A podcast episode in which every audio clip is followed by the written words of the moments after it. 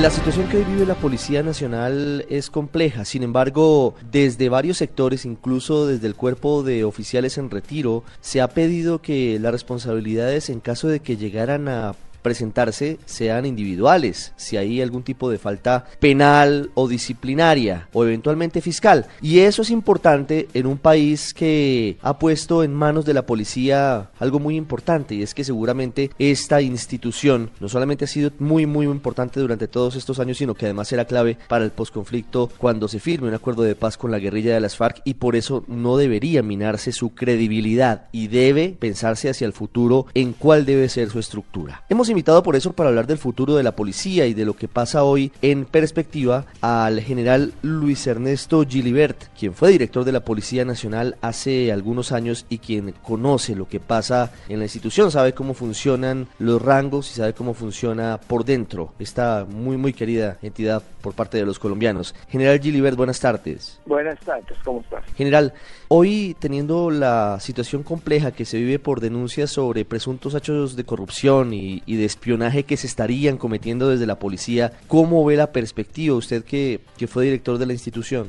Mire, eh, es, muy triste que, todo el mundo está generalizando. No están hablando ya de las personas. Empezaron hablando de las personas y de algunas actividades concisas y precisas, pero ya, ya dejaron de hablar de las personas y las actividades eh, de algunos sectores y están hablando ya de la Policía Nacional. La Policía Nacional es una institución centenaria que ha luchado por la seguridad de los colombianos y ha sido el blanco de la subversión, ha puesto su vida y su sangre en, en, por la patria y pues eh, en este momento tiene unos problemas, algunos de sus componentes, algunos de sus hombres, están hablando de que la policía, no, no es la policía, es una situación que se está presentando y unas denuncias que se han presentado en contra de algunos miembros de la institución y, y en contra de algunas actividades que si son ciertas son ejecutadas por unos miembros de la institución pero eso no quiere decir que la policía del Chocó, la policía del Guainía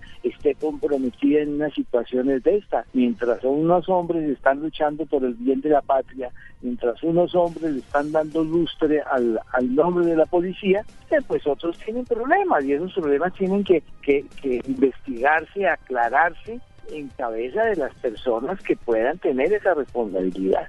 General, hoy podría hablarse de algún tipo de, de situación eh, interna en la policía que podría haber generado divisiones, es decir, que haya bandos adentro de la institución que han ocasionado no solamente los episodios que han salpicado al general Rodolfo Palomino, actual director de la policía, sino también, entre otros, al general Luis Eduardo Martínez, es decir, usted que, que aún mantiene obviamente conexiones muy fuertes con, con eh, los integrantes de la policía, ¿cree que eso está pasando hoy adentro de la institución?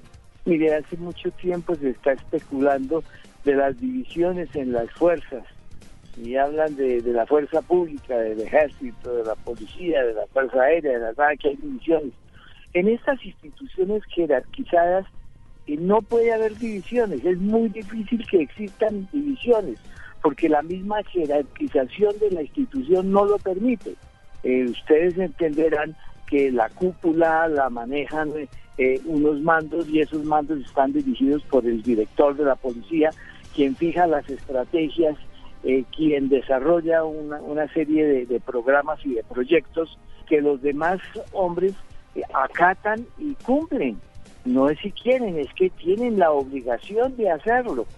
Es posible que algunos de los miembros de la institución no estén de acuerdo con los programas o el direccionamiento que está fijando el, director, pero pues ellos tienen que acatarlo, porque no hay nada más que hacer y esa, eso de que están divididos es, es, físicamente imposible. De manera que yo, yo no creo mucho en esos enfrentamientos de dos grupos. Es posible, repito, que existan personas que no estén de acuerdo, pero ellas como tal. No todo un grupo agazapado y acordado para hacer mal o para tumbar la cúpula. eso no es fácil, es más, eso no se da. Todo esto comenzó por la denuncia de un coronel que afirma haber sido víctima de, acoso sexual por parte del general Palomino, en una versión que, que resulta extraña porque los hechos, según eh, él que había denunciado, ocurrieron hace cerca de una década.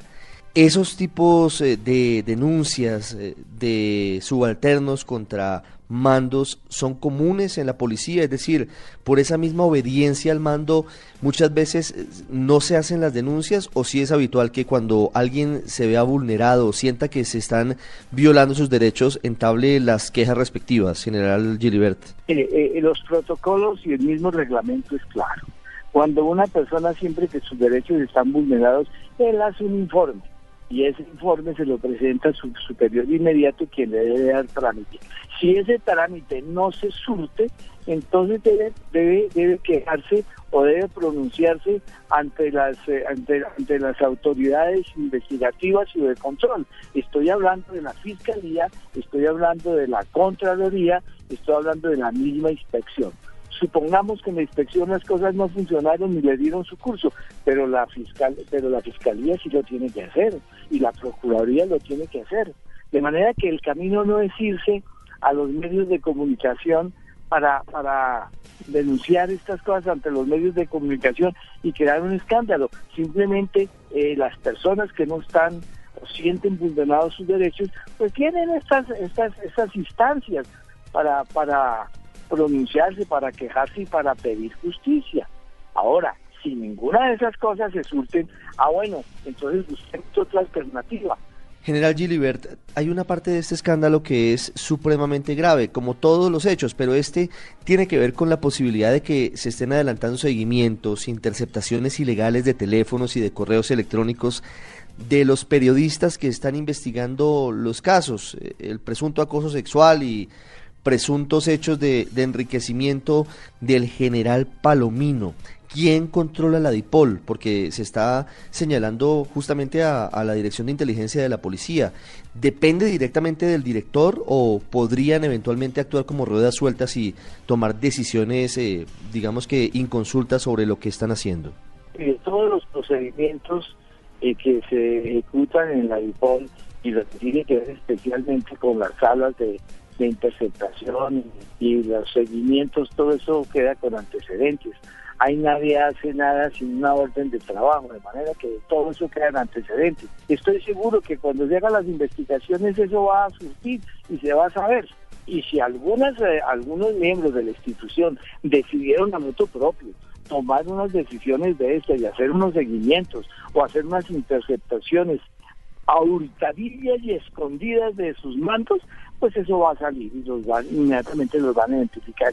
Eh, eso no eso no es difícil, eso no es imposible, eso se hace fácilmente y créanme que las investigaciones darán en muy poco tiempo en el clavo y aclararán exactamente qué fue lo que sucedió, porque lógicamente eso no está bien, no podemos vulnerar eh, la, la privacidad de las personas bajo ningún aspecto solo por orden de autoridad competente es que se pueden desarrollar estas estrategias o estos procedimientos.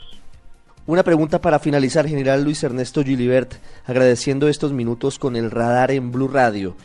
Se ha creado una comisión por orden del presidente Santos de exministros, de civiles, que va a conocer qué está pasando dentro de la policía y que va a formular una serie de recomendaciones, no solamente para que hechos como estos, si ocurrieron, no se repitan, sino también para formular eh, las propuestas sobre cuál debería ser la policía en el posconflicto. ¿Usted qué piensa? ¿Cuál debería ser el papel y cómo debería funcionar la institución de cara al futuro en caso de que se firme un acuerdo con las FARC? ¿Vale la pena que siga teniendo la misma estructura con, con un mando definido, claro, con tal cantidad de poder como el que hoy tiene el director de la Policía Nacional? Mire, el, de cara al posconflicto la situación del país va a ser un poco complicada. Va a necesitar una fuerza pública muy amplia, muy cohesionada, muy fuerte y supremamente bien sustentada y equipada. De manera que la policía y las fuerzas militares deben estar muy unidas porque las cosas van a ser muy difíciles van a necesitar mucha inteligencia, van a necesitar mucho apoyo de parte y parte. Créanme que, el posconflicto no va a ser fácil. Es que el posconflicto inicia con la concentración, luego viene el desarme, luego la reinserción. Son pasos que van a, demandar mucho tiempo, mucho cuidado y, y un prudente manejo muy serio y muy responsable. De manera que eso mm, va a demandar mucha atención por parte de la fuerza pública y lógicamente los mandos tienen que estar muy comprometidos. General Gilibert, muchísimas gracias por habernos acompañado. A ustedes que estén muy bien y feliz tarde.